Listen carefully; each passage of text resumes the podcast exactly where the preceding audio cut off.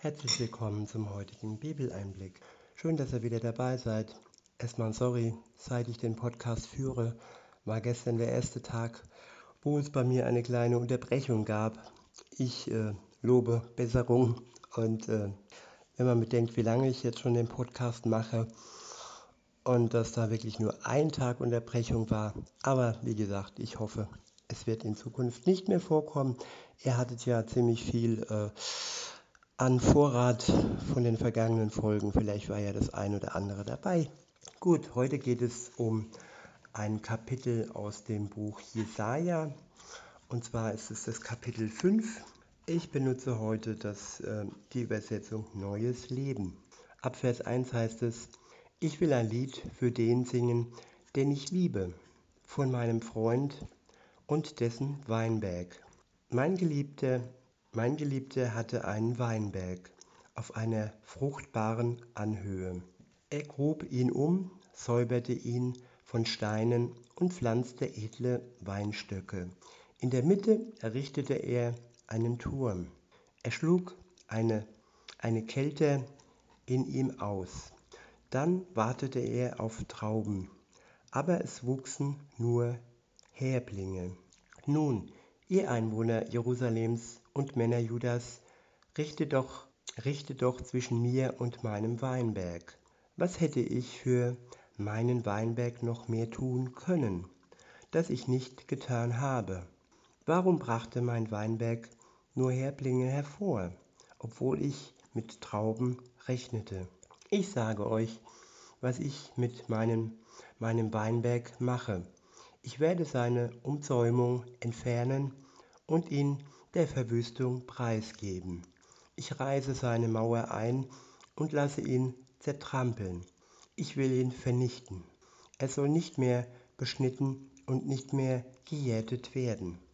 Distel und Dornen sollen ihn überwuchern, und ich will den Wolken befehlen, meinen Regen mehr auf ihn fallen zu lassen. Das Haus Israel ist der Weinberg des Herrn, des Allmächtigen.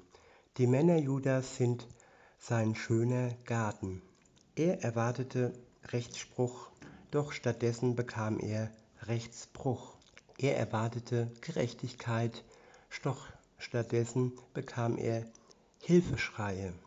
Der nächste Abschnitt ist überschrieben, überschrieben mit Judas Schuld und Verurteilung. Ab Vers 8 heißt es, Schlimm wird es denen ergehen, die Haus an Haus bauen und Feld an Feld rücken, bis im Land kein Platz mehr für andere ist. Dadurch werden sie zu den alleinigen Besitzern des Landes. Mit, einig, mit eigenen Ohren hörte ich den Herrn, den Allmächtigen, sagen, es werden mit Sicherheit viele Häuser verfallen, schöne und große Häuser werden vollkommen unbewohnt dastehen. Zehn Juchat eines Weinbergs werden gerade einmal ein Bad Wein hervorbringen und ein Homer Saatgut nur ein einziges Eva Korn. Schlimm wird es denen ergehen, die sich schon früh am Morgen berauschenden Getränken sehnen und sich bis zum Abend hin betrinken. Auf ihren Gelagen gibt es Wein und Musik von Zittern, Leiern, Tamburinen und Flöten. Doch an das Werk und die Taten des Herrn verschwenden sie keine Gedanken. Deshalb muss mein Volk wegziehen, weil es ohne Verstand ist. Die Vornehmen hungern, das lärmende Volk leidet Durst. Deshalb hat der Scheol voller Gier seinen Rachen übermäßig weit geöffnet, damit aller Prunk und Lärm, Übermut und Frohsinn von ihm verschlungen werden. Dann wird der Mensch gebeugt, der Mann gedemütigt und der Blick der Hochmütigen gesenkt. Der Herr, der Allmächtige, aber wird durch Gericht erhöht sein, und der heilige Gott wird sich in seiner Gerechtigkeit als heilig erweisen. Dann werden dort Lämmer grasen, als wäre es ihre Weide. Die Ziegen der Nomaden werden sich von den verlassenen Ländereien der Reichen ernähren. Schlimm wird es denen ergehen, die sich mit Stricken der Lüge vor den Karren der Sünde spannen lassen und wie mit Wagenseilen Schuld heranziehen. Ich wiederhole, schlimm wird es denen ergehen, die sich mit Stricken der Lüge vor den Karren der Sünde spannen lassen und wie mit Wagenseilen Schuld heranziehen und sagen, soll sich Gott doch beeilen und das, was er vorhat, bald tun. Lass doch ruhig den Ratschuss, den Ratschluss des heiligen Israels kommen und eintreffen, damit wir ihn noch erleben können. Schlimm wird es denen ergehen, die das Böse gut und das Gute böse, die das Dunkle hell und das Helle dunkel, das Bittere süß und das Süße bitter nennen. Hier ist die Rede von Menschen, die die Arbeit Gottes und das Leben mit Gott zusammen ähm, nicht angenommen haben. Sie leben wie heute auch viele Menschen ihr eigenes Leben und lassen den Acker Gottes brach liegen und es gedeiht nichts und es bringt keine Frucht hervor. Sie leben ihr Leben, sie lassen das Dunkel hell in einer Lüge dastehen stehen und das helle Dunkel in einer Lüge dastehen. Sie verdrehen sich die Welt, die Wahrheiten Gottes so, wie es ihnen passt und sie denken, sie haben viel Zeit, um ihr Leben zu genießen. Aber Leben genießen heißt nicht, dass man es mit Gott nicht genießen könne. Im Gegenteil, mit Gott ist die Freude noch viel größer wie ohne Gott. Und wer denkt, dass man nur ohne Gott sein Leben genießen kann, der ist eigentlich ähm, ja, verblendet und weiß nicht, wie sehr Gott ein Leben äh, veredelt, verbessert und zur, und zur Vollendung bringt. Ein Leben mit Liebe, mit Gnade, mit Hoffnung, mit Glauben ist ein Leben, das wirklich ein erfolgreiches und gutes Leben sein kann. Für sich selbst und für die anderen und auch für Gott. Und ich wiederhole nochmal den letzten Vers und ähm, lese dann weiter. Schlimm wird es denen ergehen, die das Böse gut und das Gute böse und das Dunkle hell und das Helle dunkel, das Bittere süß und das Süße bitter nennen. Schlimm wird es denen ergehen, die sich in ihren Augen für weise und selbst für klug halten. Schlimm wird es denen ergehen, die Helden im Weintrinken sind und stark, wenn es um das Mischen berauschender Getränke geht, und denen, die den Bösen gegen Bestechungsgeld gerecht sprechen und den Unschuldigen ihr Recht vorenthalten. Deshalb werden sie wie Stroh sein, das vom Feuer verzehrt wird, und wie Gras, das in einer Flamme zusammen sinkt. Ihre Wurzeln werden verfaulen und ihre Blüten werden wie Staub aufgewirbelt, denn sie haben das Gesetz des Herrn, des Allmächtigen, missachtet. Sie haben das Wort des heiligen Israels verachtet. Deshalb ist der Zorn des Herrn gegen sein Volk entbrannt. Er wird seine Hand erheben, um sie zu schlagen. Die Berge werden erzittern und ihre Leichen werden wie Abfall mitten auf der Straße liegen. Doch auch das beruhigt den Zorn des Herrn nicht. Noch immer ist seine Hand ausgestreckt. Er gibt den fernen Völkern ein Zeichen. Er pfeift sie von den Enden der Erde zusammen und sie werden schleunigst herbeieilen. Keiner von ihnen wird müde werden und niemand wird stolpern. Sie werden sich weder Schlaf noch Ruhe gönnen. Kein Gürtel wird sich lockern, keine Schuhriemen zerreißen. Ihre Pfeile werden spitz, die Bögen gespannt sein. Die Hufe ihrer Pferde werden hart sein wie Kieselsteine die Räder ihrer Streitwagen schnell wie ein Wirbelwind. Ihr Gebrüll gleicht dem der Löwen, die wieder brüllen wie, jung, wie junge Löwen. Sie werden brüllen wie junge Löwen. Sie werden knurren und sich auf ihre Beute stürzen. sie werden sie festhalten und es wird niemand da sein, der sie ihnen entreißt. Dann wird ein Tosen über sie hinwegfegen wie von einer Sturmflut. Wenn man zur Erde blickt, wird man Finsternis und Bedrängnis sehen. Die Sonne wird durch Wolken verfinstert sein.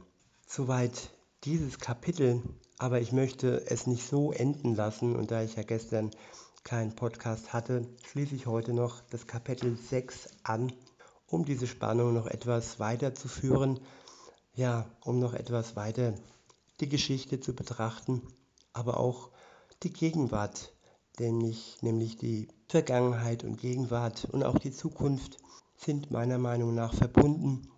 Und das, was damals das jüdische Volk, das Volk Gottes durchgemacht hat, das gilt auch für heute. Damals galt, dass wer äh, Gott treu ist und seine Gebote befolgt und ihm in seinem Herzen leben lässt, dass er ein gutes Leben hat und allen anderen, die ihr Leben nur ohne Gott genießen, sie werden am Ende ähm, wie Stroh im Feuer enden. Das nächste Kapitel ist überschrieben mit Jesajas Reinigung und Berufung. In Vers 1 heißt es: In dem Jahr, als König Usia, Usia starb, sah ich den Herrn. Er saß auf einem hohen Thron und war erhöht, und der Saum seines Gewandes füllte den Tempel. Über ihm schwebten Seraphim mit sechs Flügeln. Jeder hatte sechs Flügel. Mit zwei Flügeln bedeckten sie ihre Gesichter, mit zweien ihre Füße und mit dem dritten Paar flogen sie. Sie riefen einander zu, Heilig, heilig, heilig ist der Herr, der Allmächtige. Die Erde ist von seiner Herrlichkeit erfüllt. Dieses Rufen ließ die Fundamente der Vorhalle erzittern und der Tempel wurde mit Rauch erfüllt. Da sagte ich, mir wird es furchtbar ergehen, denn ich bin ein Mann mit unreinen Lippen, inmitten eines Volkes mit unreinen Lippen. Ich werde umkommen, denn ich habe den König, den Herrn, den Allmächtigen gesehen. Doch einer der Seraph, Seraphe flog zu mir. Er hielt ein Stück glühende Kohle in seine Hand, das er mit einer Zange vom Altar genommen hatte. Damit berührte er meinen Mund und sagte, sieh, dies hat deine Lippen berührt. Jetzt ist deine Schuld getilgt, deine Sünden sind dir vergeben. Ja, Gott befähigt Menschen, gestern im Alten Testament und auch heute. Damals wurde dem Schreiber ja vergeben auf eine Art und Weise, wie es damals nötig war. Heute ist diese Vergebung offen und ja für alle da und heute braucht es keine, keine Engel mehr, die mit heißen Kohlen anderen ähm, Erlösung bringen und von ihrer Schuld befreien und somit befähigen, für Gott tätig zu sein. Heute ist es Jesus, der für unsere Schuld gestorben ist. Und diese Tat können wir wirklich in Anspruch nehmen und dann als Erlöste unseren Weg mit Gott gehen. Und weiter geht's im Text. Ab Vers 8 heißt es, dann hörte ich den Herrn fragen, wen soll ich senden? Wer wird für uns gehen? Und ich sagte, hier bin ich, sende mich. Ich wiederhole, dann hörte ich den Herrn fragen, wen soll ich senden? Wer wird für uns gehen? Und ich sagte, hier bin ich, sende mich. Er sprach, geh und sag dem Volk, ihr hört meine Worte, aber ihr versteht sie nicht.